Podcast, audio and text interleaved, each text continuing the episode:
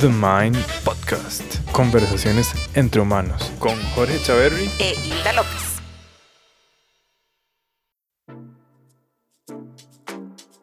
La invitada es mi mentora de neurosemántica. Es más, fue la primera persona que me dio un curso de coaching en mi vida hace más de siete años. Cecilia de González desde El Salvador, la fundadora de Metas y Visión. ¡Wow! Una historia muy impactante nos dejó Ceci y también de mucha resiliencia y de carácter, creo. ¿Qué, ¿Qué, te parece? Sí, en definitiva. Nos contó su historia personal y su historia profesional.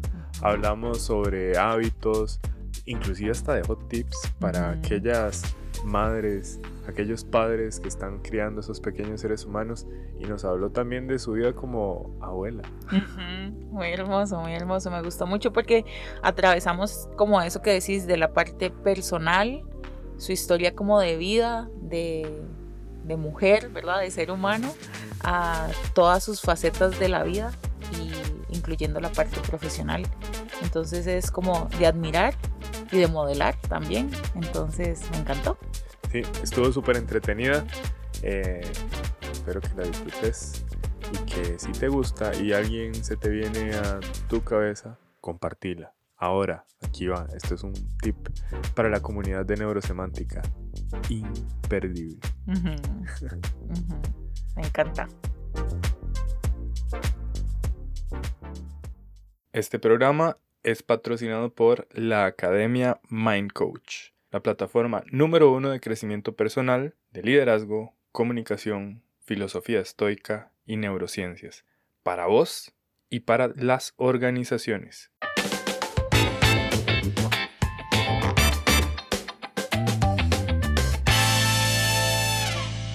Estoy muy feliz, Il, porque hoy vamos a conversar con mi mentora. Wow. Silvia.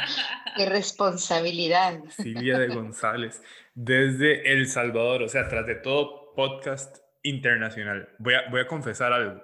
Uh -huh. eh, mi vida cambió hace como poco más de siete años uh -huh. con un curso. Eh, que ahí fue donde al final del curso yo dije, bueno, ya encontré mi tarea de vida, fue como ese llamado. Y resulta que la persona que me dio ese curso es Cecilia, la famosa Ceci. La eh, famosa Ceci. Mi primera certificación de coaching ejecutivo me la dio Ceci, entonces eso me tiene muy feliz. ¿Cómo estás, Ceci? Bien, feliz, agradecida por la invitación y aquí a la expectativa de lo que viene en este momento que vamos a estar compartiendo. Sí, me encanta, para, me encanta. Estoy listo para hacer confesiones de cosas que a lo mejor Ceci sabe o no sabe, de cómo ha impactado mi vida. Me acuerdo, me acuerdo de tu historia de vida, de cómo llegaste y la persona en que te has convertido ahora, definitivamente. Mm, Soy consciente de ello. Bueno, pues es, es, todo un honor, Ceci, que estés aquí. Y quizás para dar inicio, me encantaría que nos contaras quién es Ceci. Ok, desde el ámbito personal y el ámbito profesional. Mm, me gusta ¿Sí? esa división. Uh -huh, uh -huh. Ok, bueno, hablemos primero del ámbito personal.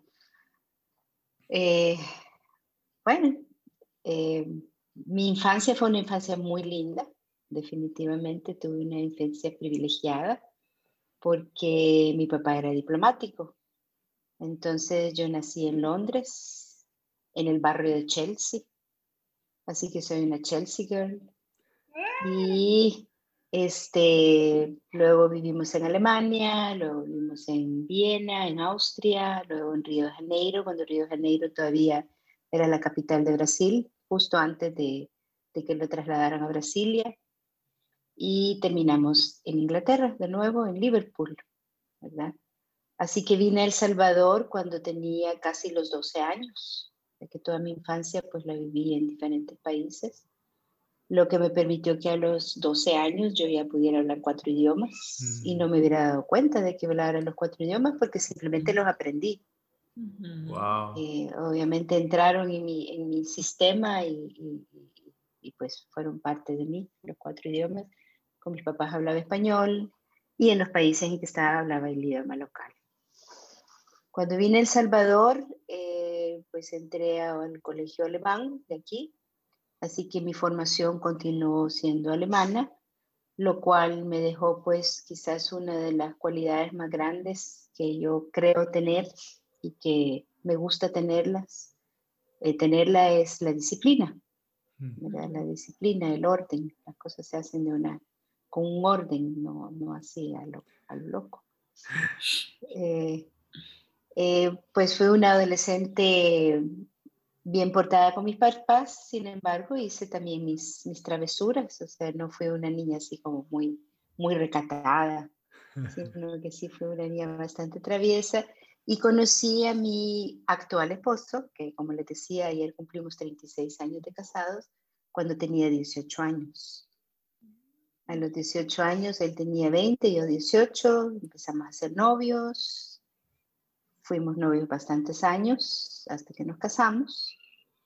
Y pues puedo decir que sumamente agradecida con la vida porque me permitió tener cuatro hermosos hijos que ahora son adultos, bellas personas, tienen unas cualidades que como decimos con mi esposo superaron a los padres son personas amorosas, extremadamente honestas, personas también muy comprometidas, disciplinadas, eh, responsables consigo mismo y con su entorno. Eh, cada uno ya eh, en su vida, mi hijo mayor pues es un profesional que empezó muy joven ya con cargos altos y ahora es gerente general de una planta en República Dominicana. Eh, a los 34 años. Eh, luego tuve gemelos, Sofía y Sebastián, que tienen 30 años. Y Sebastián es el que está en Panamá, está estudiando mercadeo y trabaja en un en, en una medio digital. Es un, una asistencia, eh, virtual assistant. Mm. que si necesitan un asistente virtual, contraten Note Dandan. Anotado. Por favor. Sofía, mi hija, también, ella es la que trabaja conmigo. Ella es la gerente general de mi empresa ahora. Mm. Eh, y ella se graduó como eh, licenciada en turismo y economía en Alemania. Entonces está desarrollando muchos proyectos de turismo sostenible aquí en El Salvador. Tal es que desarrolló el proyecto de lo que tenemos, que es lo que mi esposo, a lo que se dedica mi esposo, que es una propiedad de 40 manzanas, que es un, bosque eh, nativo y con el propósito de reforestar. Entonces eso lo trabaja mi esposo con mi hija eh, y la intención es crear esa sostenibilidad en el entorno, en la cuenca del lago de Lopango. Entonces están desarrollando proyectos de de formación, de turismo, de, deportes eh, en el lago. Así que en, eso se dedica. y mi hija menor, Sara, que tiene 23 años, ella está estudiando ciencias políticas en Alemania. Así que entonces puedo decir que soy agradecida porque tengo, la verdad es que hemos logrado eh, crear una linda familia. Tengo tres nueras y las tres las quiero mucho he decidido ser una buena suegra. Muy bien. Porque los hijos jalan para donde la familia de la mamá, entonces de la esposa, ¿verdad? Entonces quiero ser una buena suegra para que mis nueras quieran venirme a ver a mí. Y así es, tenemos una relación bien linda. Y recién acabo de ser abuela porque tengo un nieto precioso dominicano de tres meses que se llama Diego Adrián. Mm. Así que entonces, eh, eso eh, por la parte personal. Y en la parte profesional, pues eh, entré al mundo de, de, los recursos humanos. Mm. Muy joven, tenía tres meses de casada cuando entré a trabajar. En aquella época era TACA International, la línea aérea del Salvador, que luego se fue convirtiendo en Grupo TACA. Y pues ahí trabajé 23 años y tuve todo un crecimiento profesional de recursos humanos porque empecé como jefe de reclutamiento y selección. Mm. Y mi último cargo fue directora de recursos humanos de aeromantenimiento, que era la estación reparadora que luego TACA vendió y pasó a manos de una empresa canadiense para entrar ya luego a crear lo que ahora es Metacivisión. Mm. Metacivisión va a tener 13 años de, tener, de estar funcionando. Y cuando yo salí de la empresa como directora de recursos humanos, eh, mi sueño era crear una consultora, convertirme en consultora. Y realmente de las cosas que yo siempre eh, me decía a mí misma, porque yo le daba mucho, o sea, me encanta la formación, como ustedes saben, a lo que me dedico. Eh, daba muchos cursos de, de, habilidades gerenciales y de gestión de recursos humanos, gestión humana, a mis colegas, directores y gerentes. Porque realmente había muchos directores, muchos gerentes, muchos jefes, pero pocos líderes. Mm. Mm, Entonces fue de las cosas que eh, cuando salí de la empresa para formar Metas y Visión fue de las primeras inquietudes que yo tenía. Decía, yo quiero contribuir a formar líderes. Y de hecho la misión de Metas y Visión es transformar seres humanos en líderes humanos. Mm. Porque eh, o sea, los, y más en la parte técnica, los forman para ser buenos comerciales, buenos operativos, buenos logísticos, pero no los forman para ser buenos líderes de personas. ¿Y quiénes son los que manejan las empresas? Las personas. Y eh, eso por un lado, y por otro lado también habían dos, o sea, porque yo me pregunté, ¿qué de todo lo que yo hago en recursos humanos es lo que más me gustaba hacer? Porque había muchas cosas que no, no necesariamente me gustaban pero me correspondían por el cargo. Pero entonces, ¿cuáles son las dos cosas que yo más disfrutaba cuando estuve en todo el mundo de recursos humanos?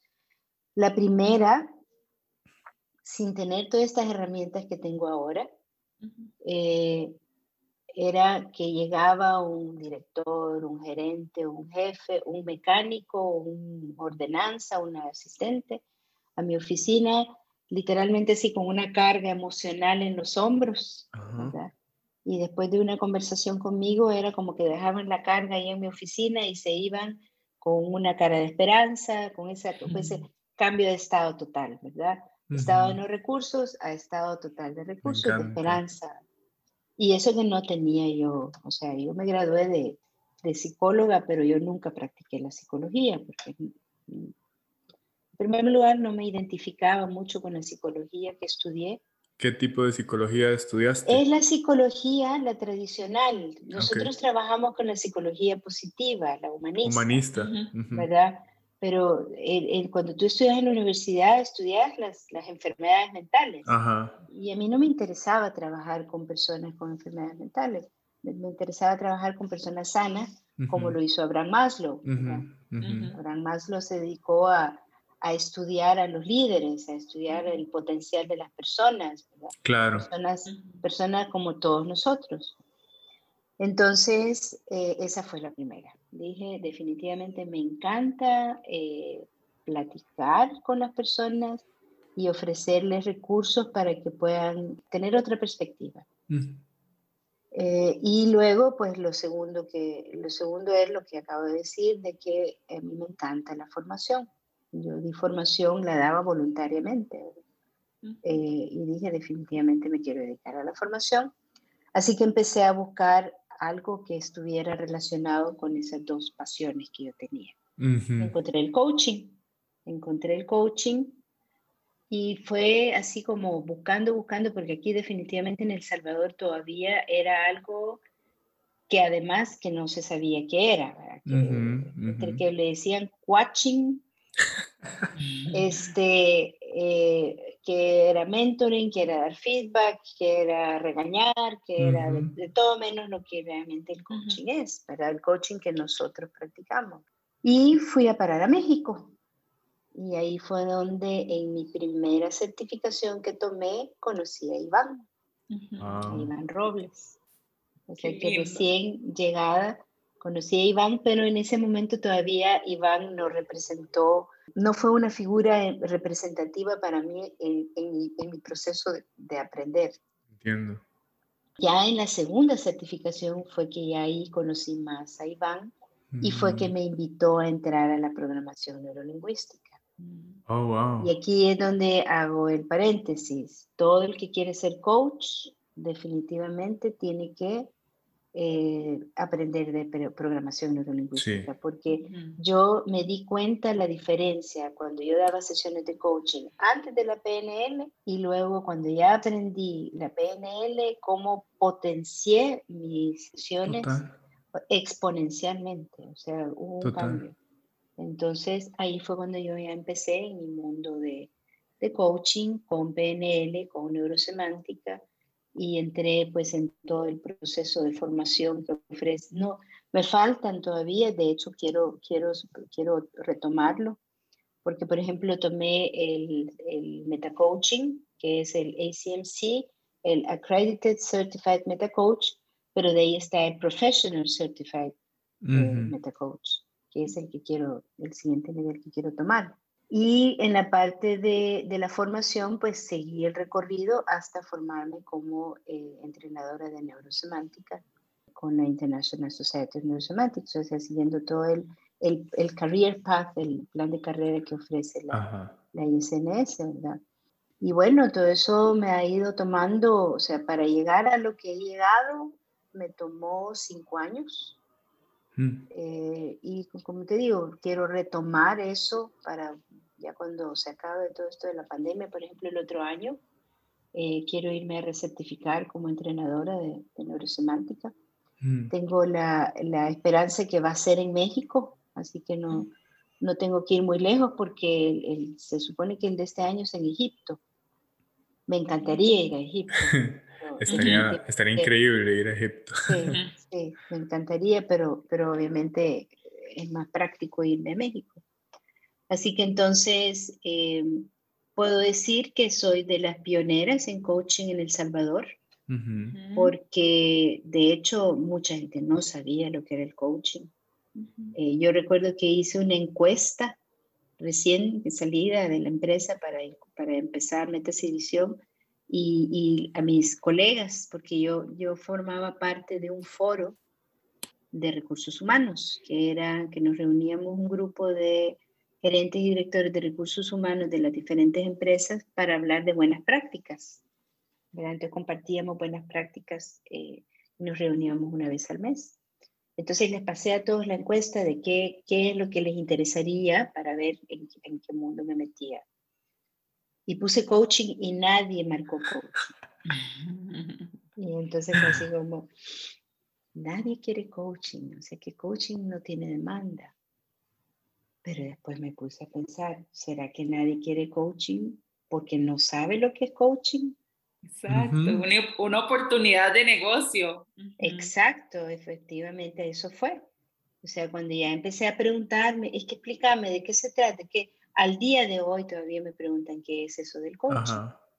Entonces, eh, entonces me metí y me metí de cabeza y definitivamente le doy gracias a Dios porque me abrió el camino, porque sí, literalmente yo di un paso al vacío al retirarme. La gente me decía, ¿cómo es posible que estás dejando la empresa? aquí en El Salvador es de las top empresas, ¿verdad?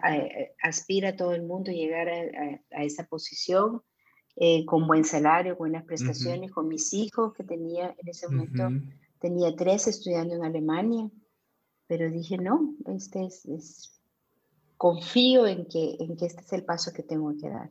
¿Qué, ¿Qué, fue lo que te hizo dar ese paso? O sea, que fue, fue una necesidad de crecimiento profesional.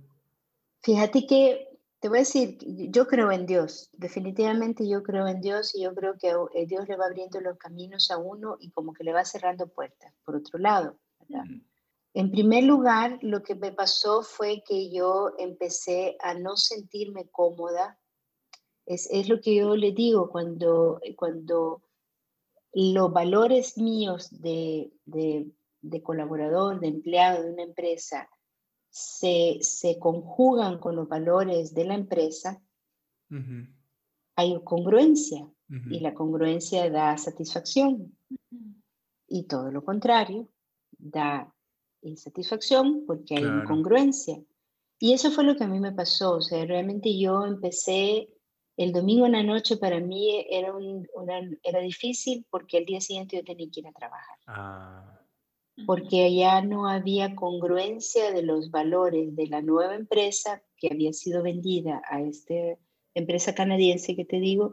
Y entonces ya las, los valores de ellos ya no eran los que había traído la empresa tradicionalmente, habiendo pertenecido a otro dueño. Eh, eran el interés de ellos era un porcentaje de rentabilidad mensual. Mm. Entonces, eh, lo demás no les importaba. Entonces, yo venía acostumbrada a desarrollar una serie de programas preciosos eh, eh, humanos de desarrollo, de crecimiento, de planes de carrera, y todo eso fue perdiendo como el interés, o sea, había más interés en, el dinero, en el signo dólar. Entiendo. Y eso me generó también conflictos con mi jefe. Mi jefe, yo, yo ya no estaba respondiendo de la manera en que él quería, de acuerdo a las, a las demandas que le hacían a él allá en, en Canadá. Entonces empezamos a tener conflictos y ya cada día se me estaba haciendo más difícil. Pero recuerdo que cuando yo fui, cuando, eh, cuando ya estaba cerrando y en mis últimas semanas, llegó un colega y me dijo, pero Cecilia, yo no entiendo por qué tú te vas. Si tú eras de las más apasionadas en este proyecto de Aeroman, porque Aeroman estaba en ese crecimiento y nosotros estábamos contratando jóvenes de escasos recursos para formarse como técnicos aeronáuticos. Entonces, ¿te imaginas jóvenes que, que en su vida habían soñado que podían subirse a un avión, mucho menos tocarlo? Y entonces eh, estábamos en ese proceso de reclutar grupos hacía convocatorias de 700 jóvenes para ser contratados. Wow. Y entonces, ¿qué fue lo que yo le respondí? Dios me estaba hablando, porque lo que le dije es, yo me voy porque yo creo que Dios quiere que yo abarque más personas que las que estoy aquí en Aeroman. Wow. Qué bonito. o sea, Dios te estaba hablando a través de tus palabras. Exacto. O sea, fue así como, hay más, o sea, tú tienes que llegar a un alcance mucho más grande al que estás ahorita. O sea, tenés un gran alcance ahorita, pero todavía hay más. Y efectivamente, pues, o sea, he tenido el privilegio de estar regional, no sé, yo he trabajado para empresas en todos los países de Centroamérica, Honduras, Guatemala, El Salvador, Costa Rica, Nicaragua, Panamá. Eh, he dado y ahora ya estoy entrando a México. Entonces, eh, definitivamente, ya perdí la cuenta de cuántas personas como tú expresan que a partir de un proceso en que yo tuve que ver, la vida les cambió. Entonces, ahí entendí definitivamente, o sea, de que ese era mi camino. Ya mi camino donde estaba había terminado, habían otras personas que podían retomarlo y yo tenía este camino que incursionar y definitivamente era traer coaching, programación neurolingüística a, a mi país y a Centroamérica, pues, y así fue. Así que entonces eh, esa ha sido la historia. Qué bonito, qué bonito. Me encanta, Ceci. Ceci, y mira, para los que nos están escuchando, porque has, has dicho esto como que hay gente que no sabe qué es coaching, que no sabe qué es programación neurolingüística y neurosemántica. Eh, y tal vez podríamos explicar un poco qué es el coaching, programación neurolingüística y neurosemántica desde tu perspectiva, ¿verdad? De, de lo que enseñas. Mira, coaching es una conversación, ¿verdad? Entre dos personas o un grupo de personas, siempre con un objetivo en mente. Entonces, todo proceso de coaching arranca con definir un objetivo que quieres lograr, ¿verdad? A dónde quieres llegar, qué quieres alcanzar, cuál es el resultado, cuál es el cambio que quieres hacer. Entonces siempre como coaches nosotros lo primero que tenemos que hacer es definir un objetivo. Nosotros le llamamos un objetivo bien formulado. Tenemos una metodología que es un, patrón en donde vamos viendo eh, qué quiere lograr la persona, cuáles son los recursos que necesita, cuándo, quién, con quién, etcétera, etcétera. Una vez tenemos claro a dónde queremos llegar, entonces ya ahora arrancamos dónde estamos con respecto a ese objetivo.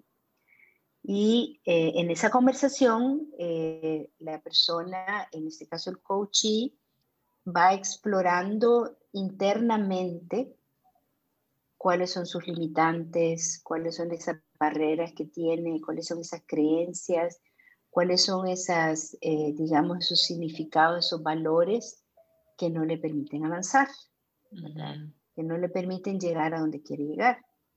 Y cuáles son los recursos que sí tiene, que son los que tiene que accesar, evocar, para poder alcanzar su objetivo.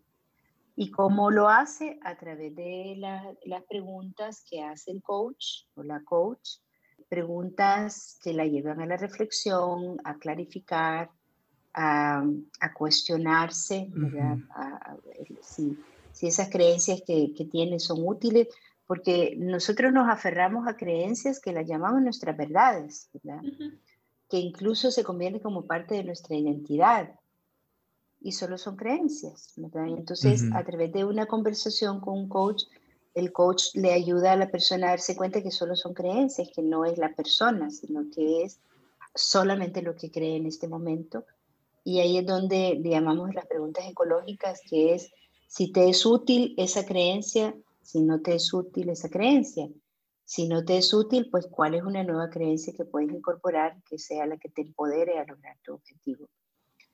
Y la programación neurolingüística yo la llamo como una herramienta de apoyo, porque es tener un entendimiento de la persona. O sea, a través de la programación neurolingüística eh, nosotros aprendemos a conocer cómo operamos los seres humanos. Entonces, cómo funciona nuestra mente, cómo funciona todo nuestro sistema neurológico que está conectado, lo que pensamos genera una emoción en nuestro cuerpo. Y eso es algo que está continuamente ocurriendo. O sea, desde, tú que, desde que te levantas hasta que te acuestas, tú estás moviéndote de un estado a otro por esos pensamientos que luego ya tu cuerpo también va grabando. Y entonces ya incluso tu cuerpo también influye en tus pensamientos. Entonces, la PNL te ayuda en un proceso de coaching a, ir como, digamos, haciendo esas desconexiones neuronales eh, de, lo, de lo que ya aprendimos, porque Programación es eso, o sea, nos hemos programado a responder a la vida de una manera determinada. Entonces, eh, lo que hacemos es desprogramarnos y programarnos de la manera en que queremos, porque la manera en que nos hemos programado no era la manera en que hubiéramos querido, lo hicimos de manera inconsciente, pero entonces tenemos la posibilidad de elegir cómo nos queremos programar y hacerlo conscientemente, ¿verdad? Total. Entonces, en un proceso de coaching nos apoyamos con lo que llamamos patrones de PNL para generar ese cambio interno, porque al generar el cambio interno es que generas el cambio externo. O sea, eso que tú tienes internamente es lo que hace que te comportes y que des los resultados que das. Es lo que llamamos el juego interno determina el juego externo. Entonces, ayudamos a las personas a, crear una mejor versión de sí mismos. Qué bonito. Para alcanzar sus objetivos, para alcanzar, para, para crear la realidad que quieren crear.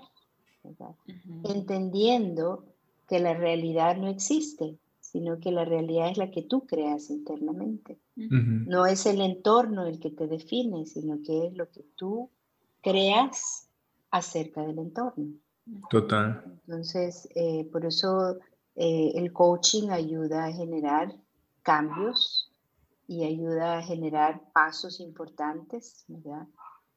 Vemos hacia atrás, pero solamente vemos hacia atrás y tenemos el pasado para generar aprendizajes, ¿verdad?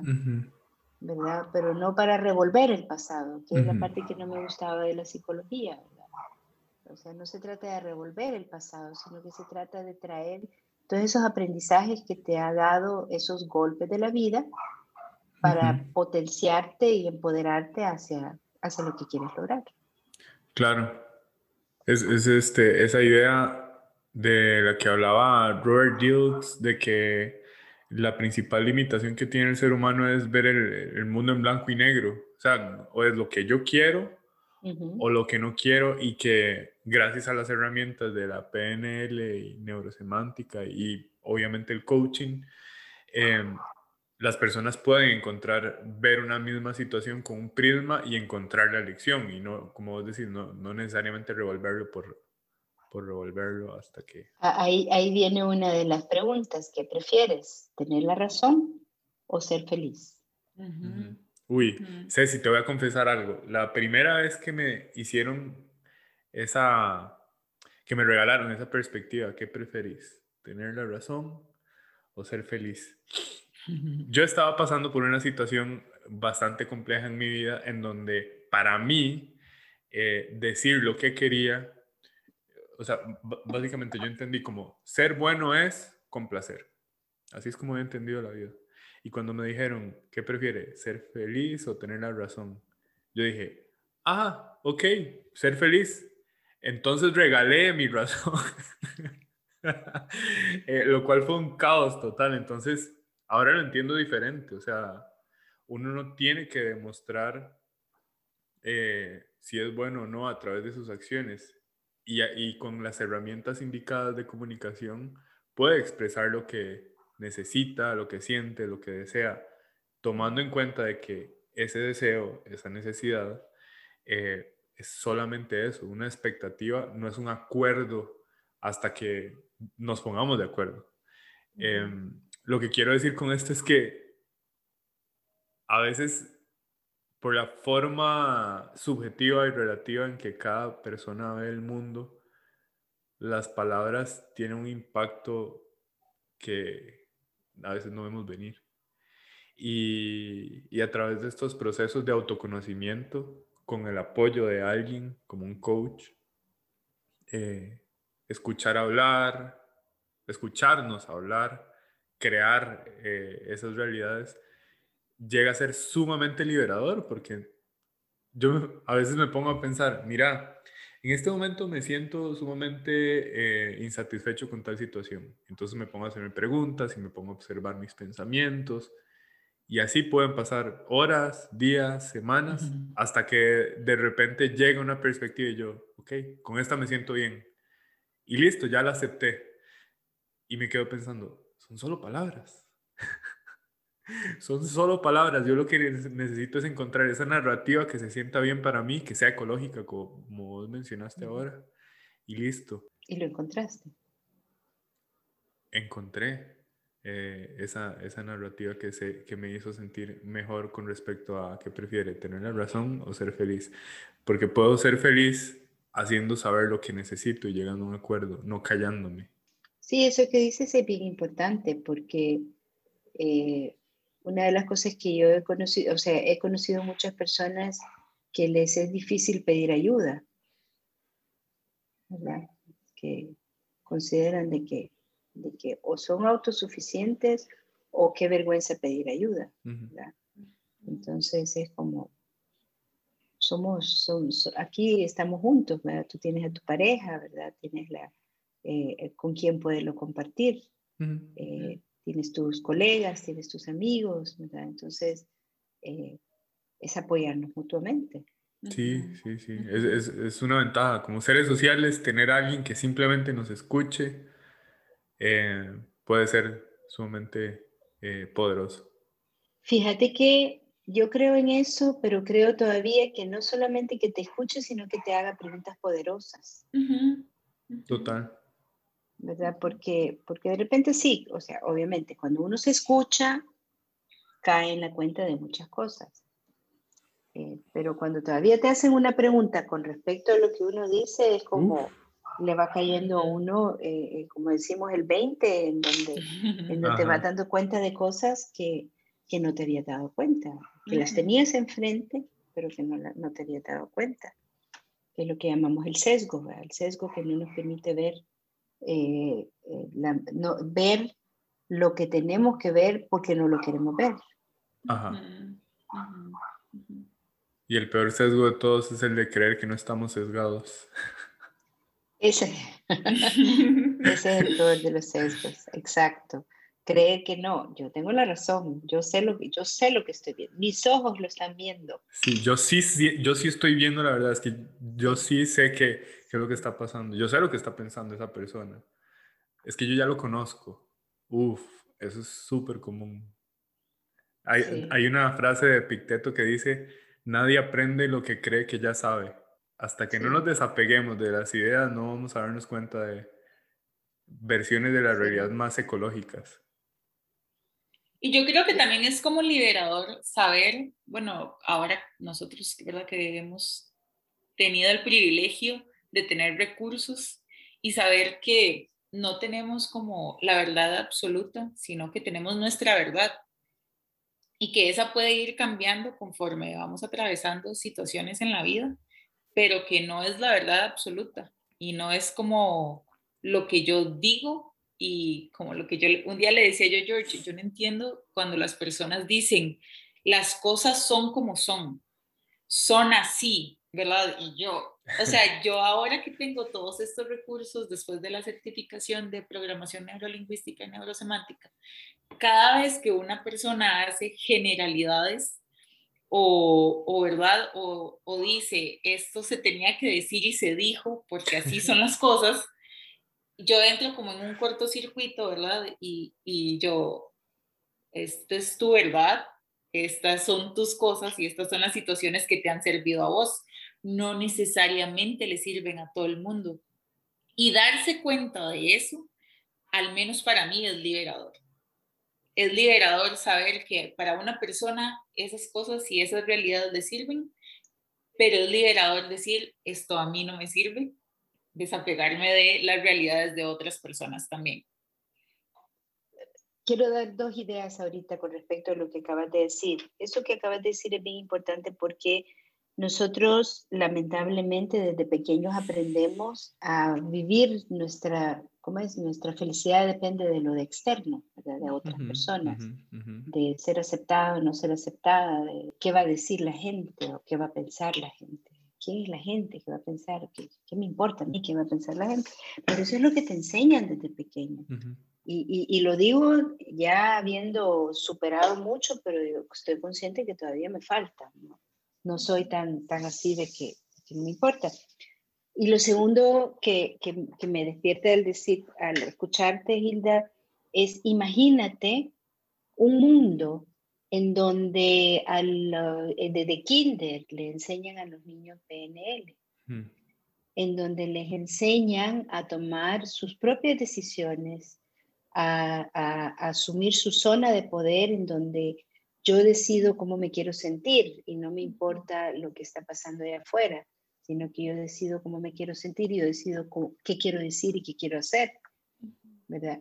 lamentablemente, desde, que el niño entra al colegio, empieza a crear esa dependencia de, los otros, del maestro, del compañerito, del más fuerte, del más bully. Y ahí es donde empiezan todas esas, esas malas prácticas del bullying a los niños, que van marcando al niño desde pequeño. Y el niño va creciendo ya con esas heridas que van quedando en el inconsciente y se va programando alrededor de esas heridas y no es consciente de ellas. Eso es lo que nosotros vemos con PNL, ir a explorar, ir a, buscar a dónde empezó ese, ese comportamiento que tienes hoy, de dónde viene, ¿verdad? Porque solo es un comportamiento, no, no te define, no, no, eres tú. Entonces imagínate si, y, ese, ese quizás eh, eh, pues obviamente yo soy mucho mayor que ustedes y ya mi expectativa de vida es más reducida que la de ustedes, pero mi sueño es ver que en los colegios empiecen a dar, eh, así como en Sudáfrica, que hay, eh, que lo hicieron, el, una hora de PNL a la semana, desde primer grado hasta doceavo. Wow. ¿Te puedes imaginar? O sea, totalmente empoderados. Sí, totalmente, porque digamos, antes, como vos decías, también nuestros padres y nuestro entorno vienen con ciertas programaciones, ¿verdad? Y cuando empezamos a compartir la vida en la escuela, en el colegio, en la universidad, con la pareja, con los amigos, también esas personas tienen creencias, programaciones, eh, métodos, ¿verdad? Que les han servido hasta el día de hoy y que, y que desde chiquititos exactamente vimos esos patrones de que tengo que agradar a los demás, ¿verdad? Y si es bonito agradar a los demás, realmente a mí, como vos decís, o sea, hasta el día de hoy no tengo ese sentido de que me vale lo que piensan los demás.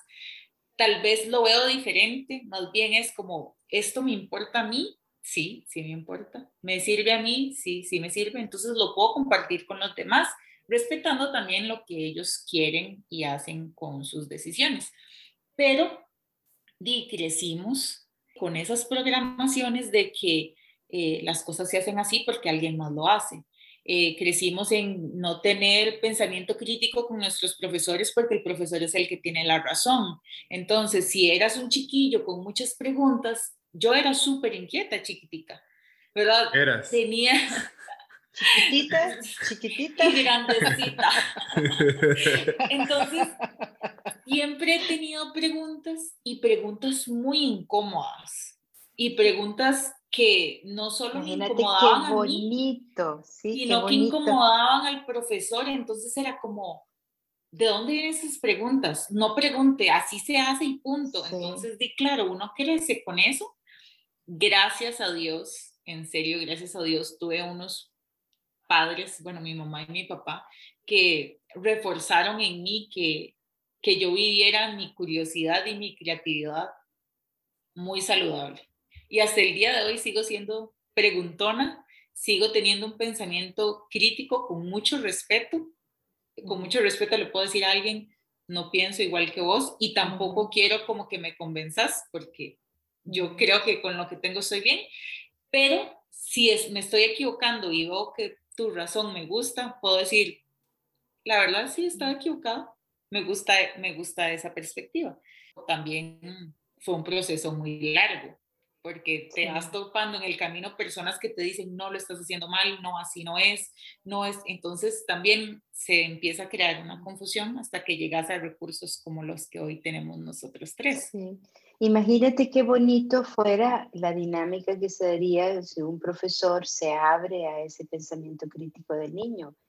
Y tal vez, o sea, hay una estructura, hay un orden, hay ciertas... Eh, eh, el, clases que cumplir, pero dejar espacios en donde el niño pueda hacer las preguntas que quiera y, generar esa, ese debate eh, entre, en, la curiosidad que, el niño, porque o sea, es, es, es, totalmente natural que el niño tenga curiosidad, si el niño está aprendiendo.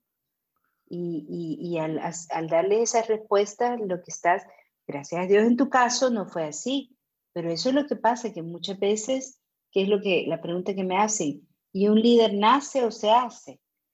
Las dos cosas. O sea, hay niños o niñas que nacen con ese liderazgo innato, con esa inquietud, con eso, pero el entorno se los mata. ¿verdad? Porque no, cállese, no, esas preguntas no se hacen, no, eso no se dice, eso no se hace. Usted haga lo que le digan, les mata el liderazgo. Y de, también hay niños y niñas que son introvertidos, que que, que, tienen más dificultad para, para poder eh, generar un liderazgo, pero a medida que van creciendo, van formándose, van adquiriendo herramientas que se convierten en grandes líderes. Claro. Y a veces hasta, muy honestamente, a lo que uno puede ver, mejores, con herramientas mejores, porque las han ido implementando desde cero, porque no las tenían, ¿verdad? Entonces es, muy lindo poder ver una persona convertirse en, en, un líder, no naciendo siendo líder. Y yo te voy a decir que ese ha sido uno de los privilegios que he tenido. Yo he visto gente en las empresas, eh, es tan bonito cuando el feedback que te da ya el jefe inmediato, ¿verdad? Después de que, porque al inicio le da el feedback y después te da y dice, y ahora hace esto, y ahora ya no hace aquello, y ahora no, aquí, y ahora aquí, y ahora influye. Y digo, si es que, o sea, solo es de, de tener herramientas, exacto. Y ya la persona florece, por sí, sola. Es, es, como desbloquear esas limitantes. Estaba pensando que normalmente después de los cuatro años es que se empieza a prestar atención hacia los externos y, y, dejar que todo el entorno influya para apagar de alguna manera la curiosidad.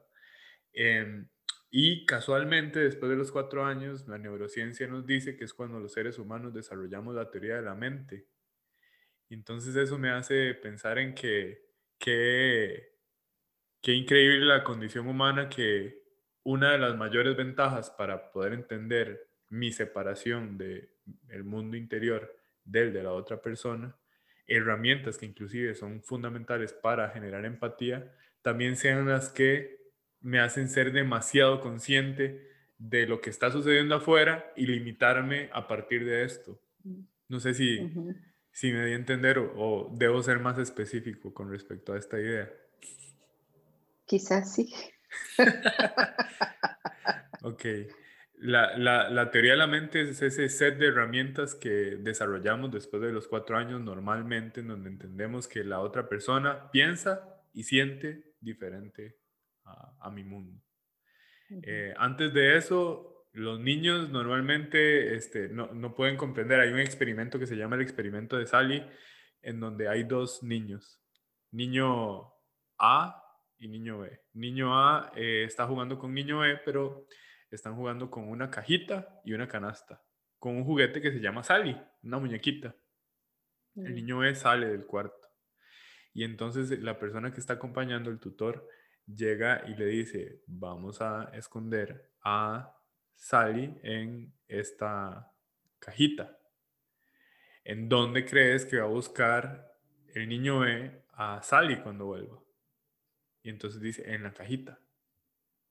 Y entonces uno se queda pensando, ¿cómo sabe que va a buscar en la cajita si no lo está viendo? Pero como no ha desarrollado la teoría de la mente, el niño de menos de cuatro años piensa que el niño ve, va a entender lo mismo que él sabe. Que es una condición muy parecida a lo que le sucede a las personas eh, autistas. No han desarrollado la teoría de la mente. Cuando una persona desarrolla esto, entonces puede llegar a entender, mira, lo que le está sucediendo a esta persona es diferente a lo mío. Eh, tengo mi razón, no la razón. Uy, mira, se le murió un familiar, debe estar pasándola mal. Eso es teoría de la mente. Pero al mismo tiempo que desarrollamos estas cualidades es cuando empezamos a prestar atención afuera y limitarnos por lo que digan los demás, lo que esperan de nosotros, lo que nos exige la sociedad, lo que nos dicen que es. Entonces es como paradójico que una herramienta social también nos limite de nuestro desarrollo individual. Porque no está siendo bien guiado. Porque eso sería lo, o sea, todo eso es así y lleva a un resultado, pero si hay una manera de guiarlo, te puede llevar a un resultado eh, más ecológico. Totalmente. Y, no quiero llegar a, no quiero decir a un resultado específico, porque para cada uno es diferente. Totalmente. Sino que a un resultado más ecológico. Sí, porque si uno, si uno se pone, o sea, cuando uno se pone a pensar eh, cuáles son esas frases que tú oís desde pequeño eh, y que te van quedando en el inconsciente. Por ejemplo, te voy a dar una, mi padre. Mi padre fue un hombre en un entorno deshonesto, un hombre muy honesto. Y fue un entorno deshonesto, porque el entorno de la diplomacia hay, hay oportunidades para hacer negocios no, no lícitos.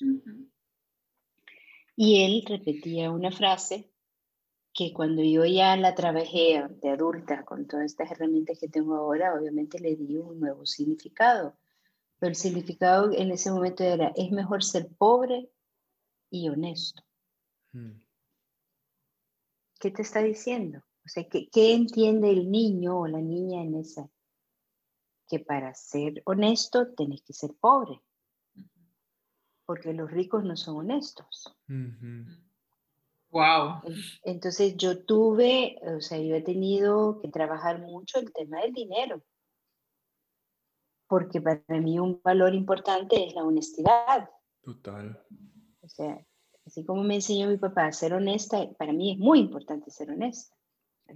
Y cuando no estoy siendo honesta, hay una incongruencia en mí. Entonces, tener dinero es ser deshonesto. Eso fue una de las cosas que yo dije, ¡ay, qué feo esto! Feo. Porque no tiene que ser así. No es cierto. O sea, yo puedo ser honesta y tener dinero. Pero me tomó tiempo entenderlo. Entonces, todas esas son cosas que, en, o sea, así como tú describes la mente del niño simplista, A lleva a B. Entonces, eh, y no somos conscientes de ello hasta que lo trabajamos, pues. Y, y, ahí es donde viene la importancia de permitir el desarrollo de la curiosidad en su máxima expresión, que, que al final de cuentas es ese pensamiento crítico del que estuvo hablando Il, es el pensamiento filosófico que nos lleva a eh, cuestionarlo todo hasta encontrarle una razón que sea congruente con mi manera de ver el mundo y que sea ecológica también con el mundo. Y es que hay simples hechos que pueden llegar y determinar eh, eh, si, si, la curiosidad florece o no. Por ejemplo, un niño que va caminando y va a saltar a un charco. Es un experimento de vida, es un momento de diversión, va a darse cuenta de cómo la fuerza de la gravedad lo lleva a provocar que la, que la masa salga de, ese, de, ese, de ese hueco, de ese lugar.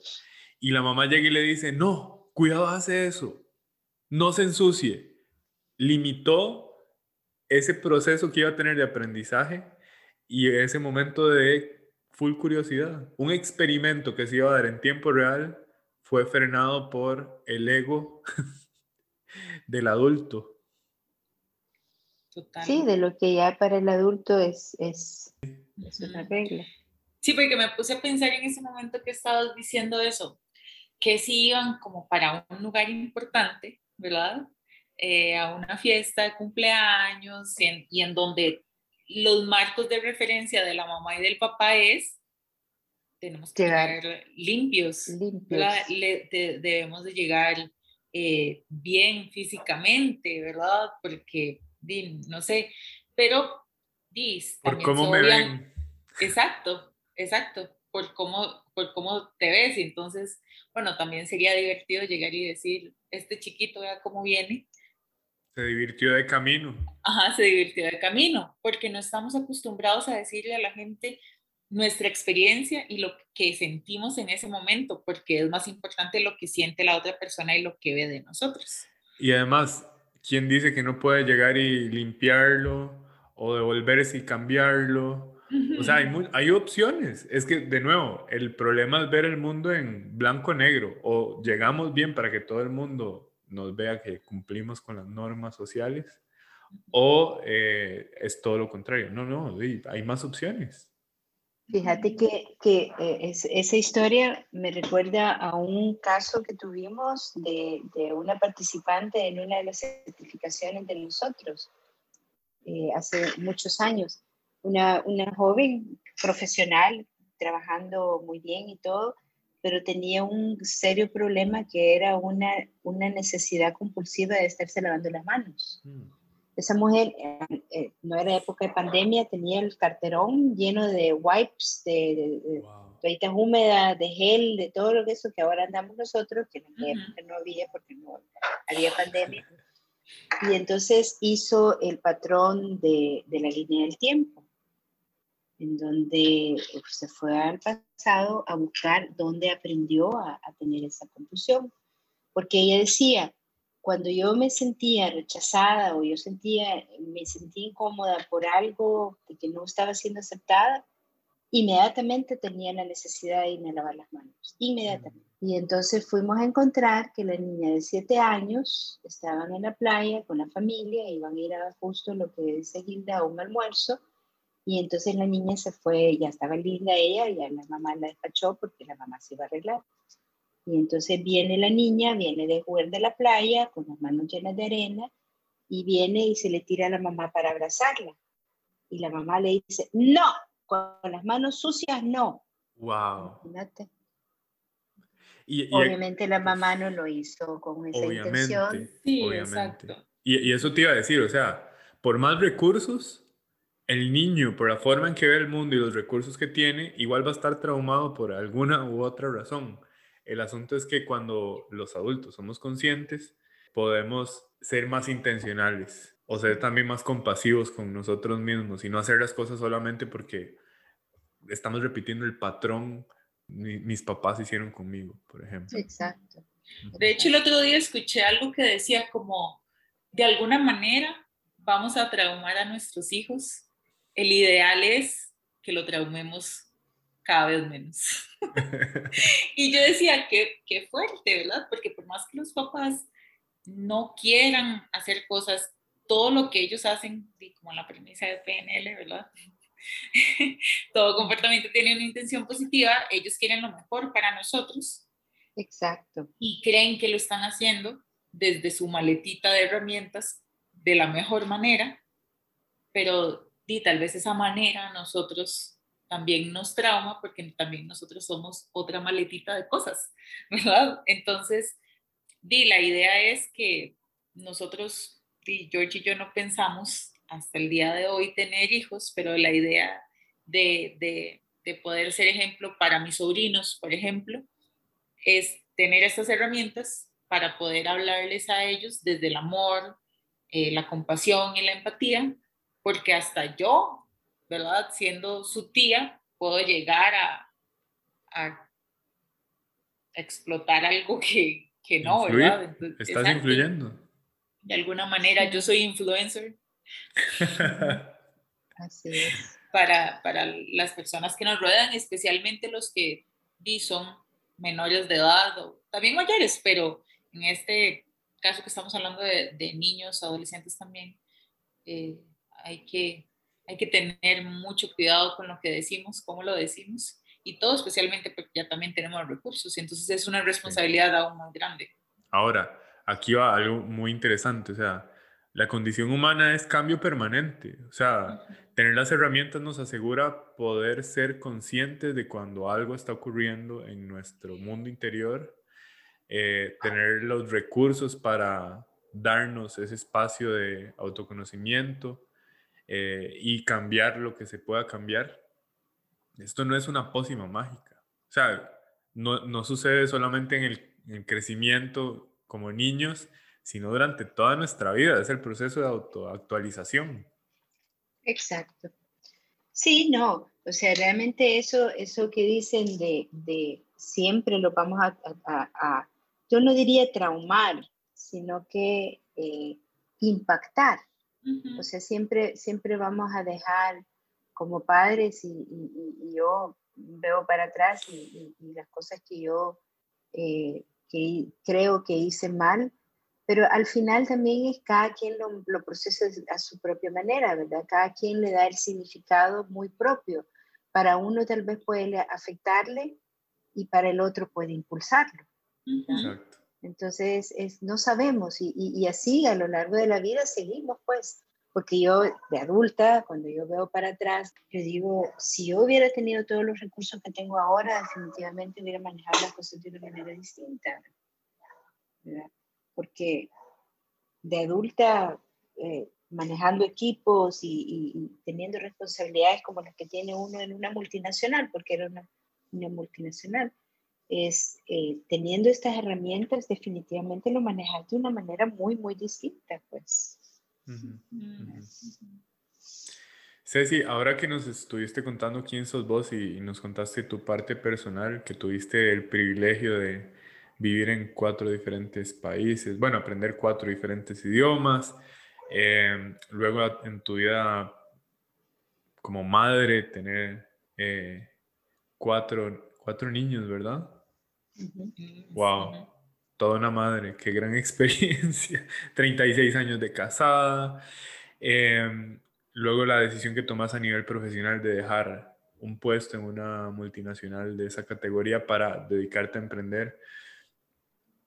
Te voy a preguntar, ¿cuál es la lección más grande a nivel personal y la lección más grande a nivel profesional hasta ahora? Uy, qué pregunta más difícil. La lección más grande a nivel personal. Mm, quizás la lección más grande a nivel personal sería, em, te va a dar risa, fluir. Dejar que las cosas ocurran, eh, lo que tengas que atender, atenderlo, y lo que no puedas controlar, soltarlo. Me encanta. Porque, eh, porque sí, mi, mi, mi, antes y ahora es que yo antes era muy aprensiva, muy controladora, muy, muy, eh, como te decía, la disciplina tiene su lado también, su lado oscuro, que es las cosas tienen que hacerse de una manera determinada. De hecho, ahora lo dijiste, dijiste que las cosas no se pueden hacer a lo loco. Ajá, exacto. O sea, eso, eso es, eh, obviamente ahora lo digo en, en, o sea, las cosas se pueden hacer a lo loco, digamos, por ejemplo, en un paseo. Ajá. O sea, un, paseo planeemos, pero de ir soltemos, dejemos que las cosas fluyan. Eh, ya en el aspecto profesional, laboral, ya es como tenéis que seguir un orden, procedimientos, procesos, ¿verdad? Porque porque así te lo piden también tus clientes. Entonces sí, en la parte personal es eso, es fluir, es dejar, dejar que las cosas ocurran y las que no te pertenecen o no puedes tener control sobre ellas, soltarlas. Eh, y las que obviamente sí, atenderlas, resolverlas, a las que te corresponden, asumir tu responsabilidad. Me gusta. Y en la parte profesional, yo sí creo, vuelvo a la palabra disciplina y, quizás la palabra también es determinación, ¿verdad? Porque para lograr, y esto va para los emprendedores, el, proceso de un emprendedurismo es un proceso sumamente doloroso, que requiere mucha resiliencia, que requiere eh, eh, fe, la fe porque porque los primeros tres años normalmente hay, negocios que rápido eh, generan ingresos, pero la norma anda por los tres años. Tres años para abajo, uno, uno para abajo, uno para arriba. Eh, entonces, la determinación es la que te lleva al éxito. O sea, el, tener claro qué es lo que tú querés y, y aquí es, cabal, esa pasión, ese deseo eh, para mí definitivamente esto me apasiona. Ayer, ayer di un, un, entrenamiento de 8 de la mañana a 4 de la tarde y luego di el masterclass de 6 de, la tarde a 9 de la noche. Entonces hubo un momento en que me sentí drenada, porque estar con gente también te drena, pues, la gente te chupa energía. Pero dije, esto es lo que me gusta, o sea, lo hago, lo disfruto. ¿verdad? Y la primera hora de las 6 a las 7 me costó. Y le dije a mi esposo, me está costando. Pero de ahí me metí y fluí. Y de repente me, dice uno de los participantes, Ceci, ¿y nos vas a dar pausa? Porque hasta se me había olvidado que tenía que darle pausa. Me dijo, me estoy muriendo del hambre. Me dijo, quisiera que nos den los 15 minutos de pausa. Entonces, es eso, o sea, si tú ya tienes claro lo que a ti te apasiona, lo que tú disfrutas, lo que quieres a lo que crees que puedes aportar, determinación, o sea, sigue adelante, sigue adelante, sigue adelante, que, que el universo va a confabular a tu favor, que las puertas se van a ir abriendo, puertas milagrosas de donde menos te esperas, eh, y, y, las cosas se van a ir dando, ¿verdad? Entonces, quizás esas son las dos ¿verdad? Uf, me encanta. ¿Te sentís, ¿Te sentís identificado, George? Me escuché, me sentí reconocido. Yo sentía también que te estaba escuchando. ¿Ves? Ceci, por eso sos su, su, mentora. Sí, y, y, además, bueno, vamos a ver, en la, en la parte personal, fluir eh, definitivamente es algo de, de, de, lo que más he aprendido eh, anteriormente por mi formación. Eh, no tuve una formación alemana, más sí en ingeniería, entonces la estructura estaba presente. Em, y, quería trasladarla toda y la flexibilidad no era parte de mi, de mi set de herramientas hasta que entendí que el estado del flow, esa, ese fluir, me ayudaba a vivir la vida al máximo. Y sí, que hay momentos en donde el trabajo me exige procesos, en el día a día capaz que es fluir. A veces mi cuerpo me pide estructura, a veces mi cuerpo me pide flexibilidad y es cuestión de estar prestando atención. Pero sobre todo esto es fluir. Y en la parte profesional, uff, lo que dijiste sobre el emprendimiento, hay cosas que no podemos explicar, Ceci. El, el universo nos pone enfrente de situaciones que no vemos venir y el hecho de estar apasionadamente comprometido con algo, con disciplina, haciéndolo todos los días, un avance de un 1% en el tiempo es un efecto compuesto increíble y el universo responde. ¿Por qué? No sé, es lo que pasa. Eh, y, es, y, es, lograr entender que el juego no es un juego de quién gana, quién pierde, sino de quién se sostiene. Y disfruta. Y disfrutarlo y disfrutarlo. Ah, y, aquí, y aquí tengo una pregunta para vos, porque también dijiste algo muy interesante. Yo amo eh, lo que hago, amo estar con personas, amo eh, acompañar a personas en sus procesos, amo dar clases, que eso es una, en los últimos años eh, fue, fue, una nueva pasión que surgió. Em, y, y es cierto que hay que encontrar el equilibrio porque llega un punto en donde eso quita energía pero también hay un punto en donde carga de energía. A mí me carga de energía cuando me doy cuenta, eso sí, a veces mi cuerpo me dice, ok, ya, tomes un descanso y listo. ¿Cómo, cómo logras vos manejar el tema del presupuesto energético? ¿Tenés rutinas? ¿Te escuchás simplemente? Sí. no, yo tengo, yo tengo mis, mis disciplinas. Tengo mi disciplina que me funciona. Y, quizás lo primero que te diría en, en, cuanto a cuando ya tu cuerpo te lo pide, dáselo. O sea, yo, me doy mis espacios. Un lunes, o sea, si, no, si estuve trabajando sábado, yo me tomo mi lunes tranquila.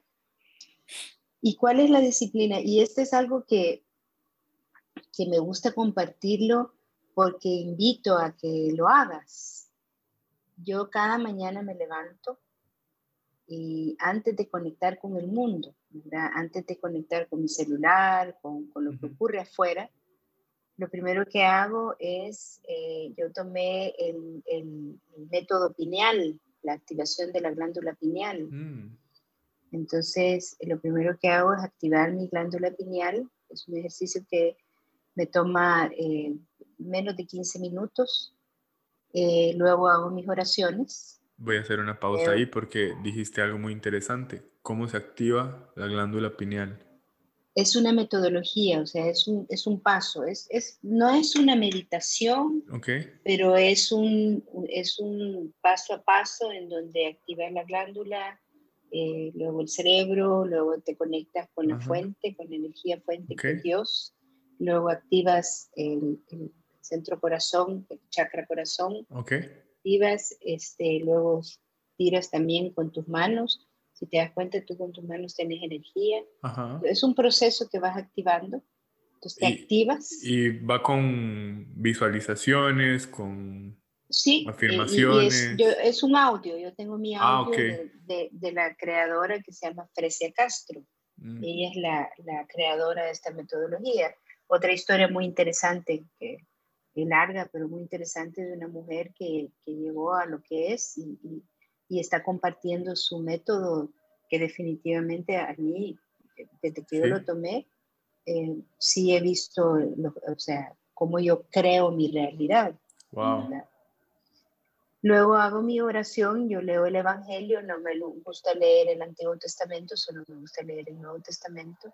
Y hago mis oraciones y sobre todo hago un ejercicio de activación de chakras y entro en el estado de gratitud y es agradecer, agradecer, agradecer, agradecer, mirar al cielo y agradecer, porque yo tengo el cielo aquí enfrente.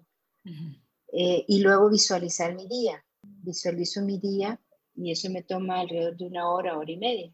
Y de ahí hago ejercicio, de ahí hago spinning y cuando puedo nado o sea, entre, entre spinning y nadar, esas son mis dos formas de hacer ejercicio. Y arranco mi día. Cuando tengo eventos tempranos, solamente hago mi activación de chakra, de, activación de la pineal y mi oración. Mm. Cuando tengo más tiempo, entonces sí ya hago, mis rituales duran alrededor de hora y media, hora, hora y media. Ajá, entiendo. Y de ahí ya conecto con el mundo. ¿Y, ¿Y te levantas siempre a la misma hora o es algo como que varía? Varía dependiendo de, las, de, las, de los eventos. Definitivamente tengo flexibilidad de horario y cuando tengo eventos no tengo flexibilidad de horario. si tengo un evento, tengo que estar a una hora determinada y, y, cumplir con el horario. Pero cuando no tengo eventos, tengo flexibilidad. O sea, si yo quiero salir a hacer algo, salgo, tengo una dependencia de horario. Y eso, eso eh, lo disfruto muchísimo porque eso no lo tuve yo toda mi época de profesional en empresa. Yo salía a las 7 de la mañana de mi casa y regresaba a 7, 8 de la noche. Casa. Entonces, de lunes a viernes. Entonces, definitivamente eh, mi calidad de vida que tengo ahora a la calidad de vida que tenía antes, teniendo muchos más recursos económicos que tenía antes que lo que tengo ahora, no la cambio. ¿Verdad? Me encanta, me encanta. Amo a Ceci. Yo también te amo. Es que es demasiado bonito como, vamos a ver, hay, y es algo como que he hablado con, con George, hay ciertos momentos en la vida en donde para las personas es muy importante y se les mete en la cabeza y quieren meterte en la cabeza que tenés que levantarte temprano que la clave del éxito es levantarse a las 4 de la mañana, que mientras las personas duermen, usted está trabajando, eh, que, y, y yo un día le dije, George, yo antes hacía eso y me escuché por medio de voz en serio, decir, yo me levantaba demasiado temprano, pero no era porque yo quería, sino porque yo tenía que, tenía un trabajo por 10 años que me hacía levantarme demasiado temprano y llegar demasiado tarde a mi casa, ¿verdad?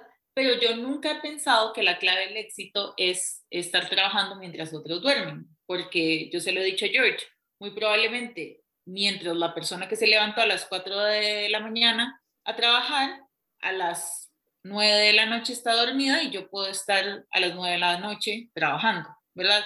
Entonces, como eso es como ponerle para mí otro significado.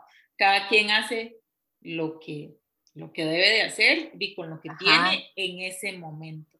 Pero para mí escucharte decir de que te levantas a la hora de también depende de la situación, si tienes que levantarte temprano. Porque... Estás rellenando con tu mapa, no sabemos a qué hora se levanta Ceci. Bueno, exacto, pero ella dijo, si me tengo que levantar temprano porque tengo un evento, ¿verdad? Hago esto y mi ritual cambia, ¿verdad? Hasta ella lo está diciendo, su ritual cambia de acuerdo al tiempo que tiene, pero lo tiene.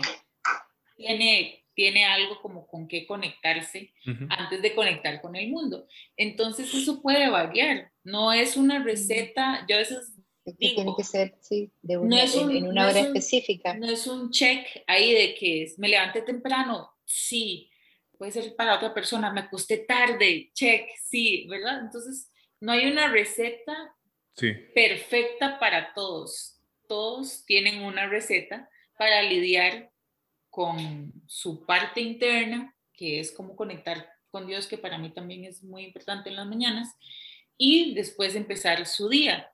O hay personas que les gusta conectar con Dios en la noche, ¿verdad? O sea, todos tienen diferentes maneras de... Estoy, estoy de acuerdo en que no hay una receta más biológicamente, y ahorita aquí con Ceci vamos a resolver esto, biológicamente la glándula pineal necesita luz del sol. O sea, una persona que se levante tarde y no recibe luz del sol va a tener problemas biológicos. ¿Qué decís de, sobre eso? Mira, yo una de las cosas, y, y, y, aquí sin, sin, sin, el deseo de, de obviamente decir esto se tiene que hacer de esta manera, hay algo que sí yo creo, y esto lo aprendí con Irina O'Brien en nuestro, nuestro training de Neuroscience, eh, que yo no lo, no lo, tenía así de claro, es la importancia de dormir. O sea, yo lo tenía claro en el sentido de cuando alguien se enferma, yo siempre le digo, anda a dormirte. Porque el dormir regenera y, y recupera. Dormir el remedio número uno, independientemente de lo que te den, a dormir. Y el enfermo duerme, duerme, duerme un día entero porque necesita recuperarse. Entonces, pero cuando yo entendí todo lo que, lo que afecta el poco dormir, cierto.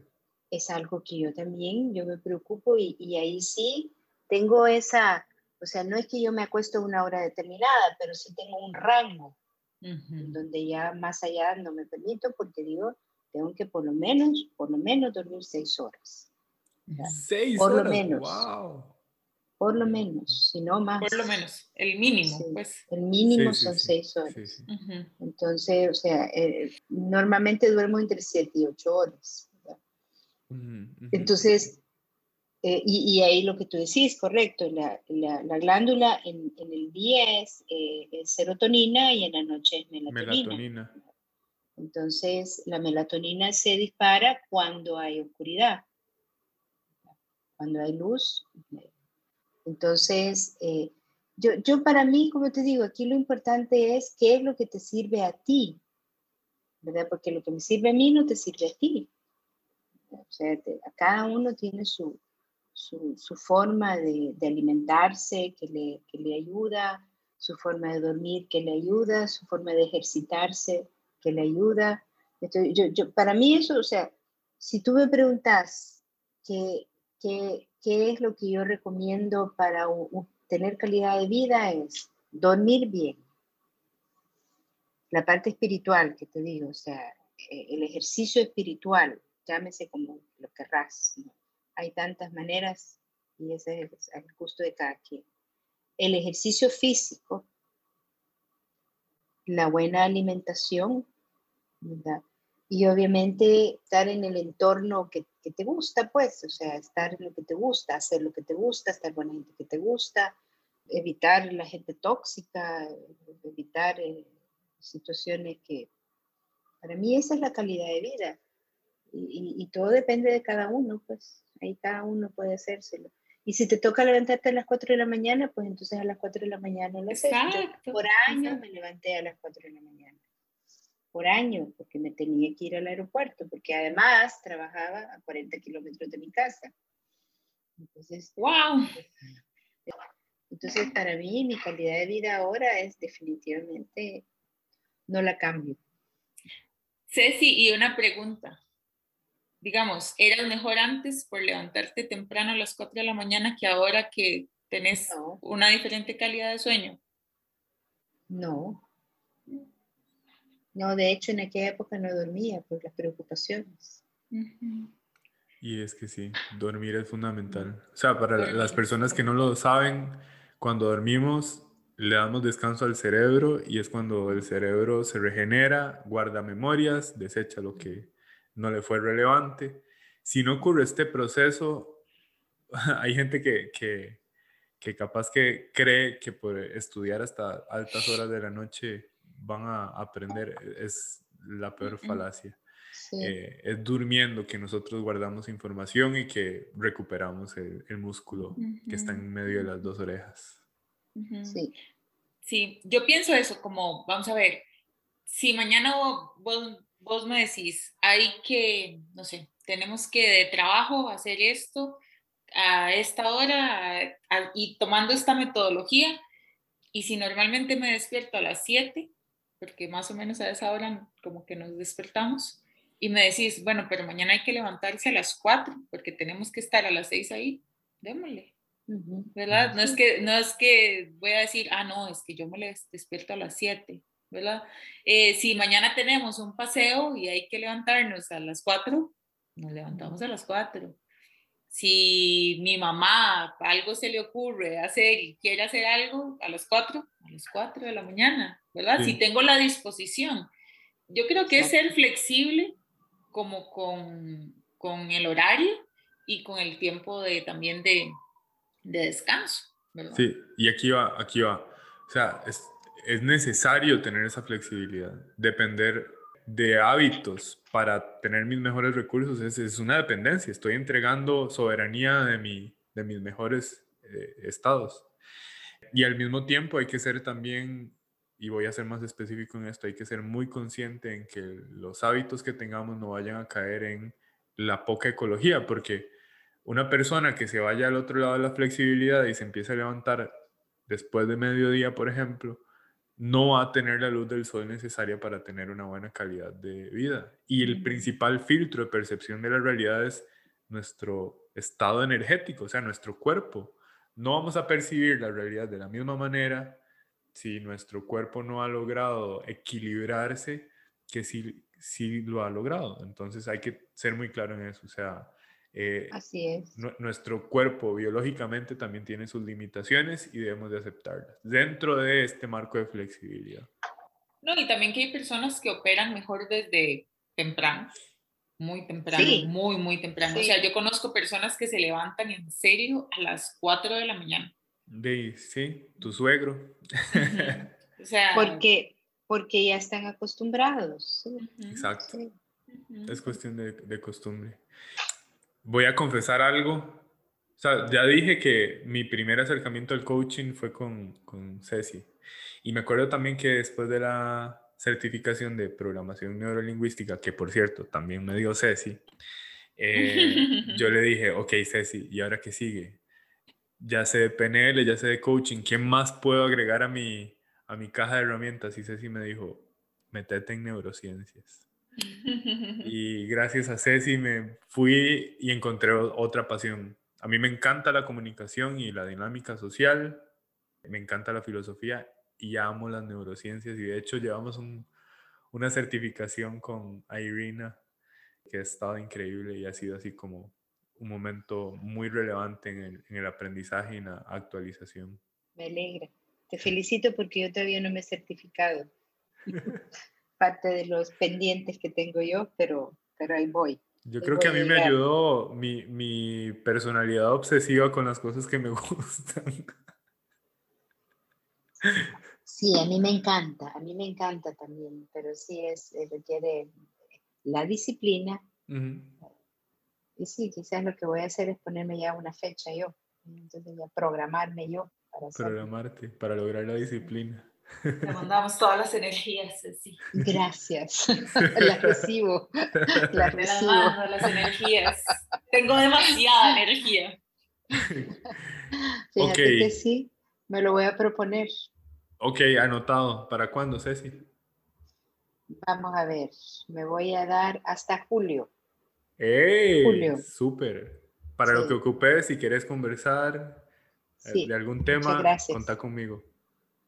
Excelente, lo voy a hacer. Gracias. Excelente. Eh, Il, ¿lista para las preguntas flash? Sí, uh. estoy súper lista, súper lista. Bueno, te tengo cinco preguntitas, Ceci.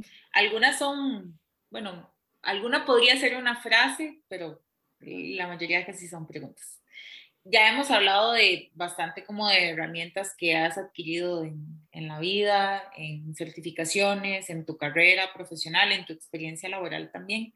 Entonces, me gustaría que nos digas cuáles son tus herramientas base para mantener el equilibrio en tu vida. Sí, lo más básico que eras. Okay. La fe, la disciplina, la determinación, eh, y fluir. Mm, me encanta. Súper. La número dos. ¿Cuál ha sido el peor consejo que has recibido? El peor consejo que he recibido. La verdad es que todos los consejos han sido buenos. Uh, ok, entonces decime cuál es el mejor consejo que has recibido o uno de los mejores. Eso antes de avanzar a ese, porque esto me, me intriga. El peor consejo que le han dado a un líder, ¿cuál sería? Tener que ser, o sea, el, el único tomador de decisiones. Muy bien. O sea, yo tengo que tomar las decisiones para, por todos, para eso sería, sino que no, es compartir, compartir la, las decisiones, las evaluaciones, las, sí, compartir. me encanta. Me encanta. ¿Y el mejor cuál sería? El mejor, quizás el haber eh, tomado la, la, primera certificación de coaching. Que fue una conversación que tuve con un amigo que a él le había llegado la información y entonces me dijo, te deberías de meter a coaching. Muy bien, muy bien. Eh, ¿Qué le dirías a tu yo de 15 años, Ceci? Fluye, diviértete, disfruta, equivócate, eh, aprende, eh, te va a ir bien, vales mucho, sobre todo eso quizás vales mucho. Mm. Sí. Qué bonito, qué bonito. Y esta, este es el cierre. ¿Qué es amor para vos? Hace poco oí esa pregunta y me puse a pensar, ¿qué es amor para mí? Mm. Este, en primer lugar, creo que el primer amor tengo que ser yo. Y eso, eso eh, me tomó tiempo entenderlo. La primera que tengo que amar es amarme a mí. Y así como me amo yo a mí, puedo yo amar a los demás. Y amarme significa aceptarme como soy.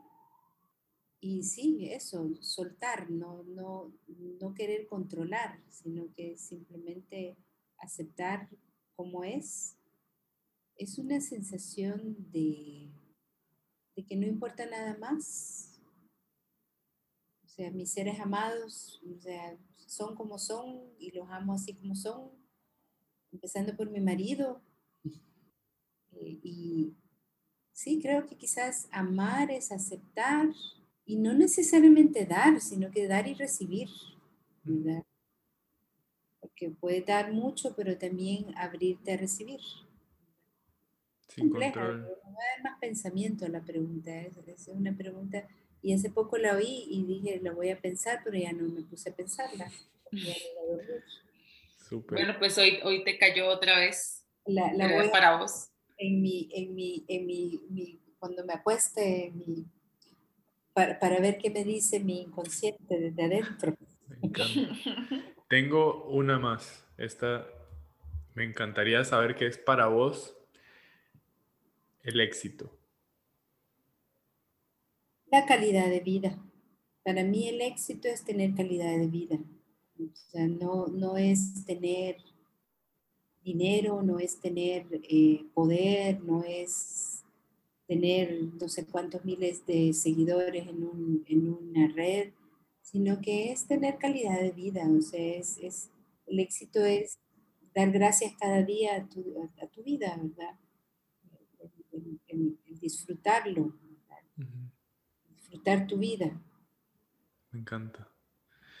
Ceci, ¿en dónde te podrían encontrar en el mundo digital si quisieran conectar con vos? Eh, estoy en Instagram, eh, como creo que Coach Cecilia. Eh, también está Metasivisión en Instagram. Metasivisión. Y también estoy en Facebook y en Facebook tengo una página también de Cecilia de González. Genial. No soy muy activa en redes, pero, pero ahí estoy. También estoy en LinkedIn. LinkedIn, ahí tengo también. Eh, pero sí, fundamentalmente, y, me gustaría que me buscaran por Metasivisión. Excelente. Buenísimo. Il, ¿qué te queda de la conversación de hoy?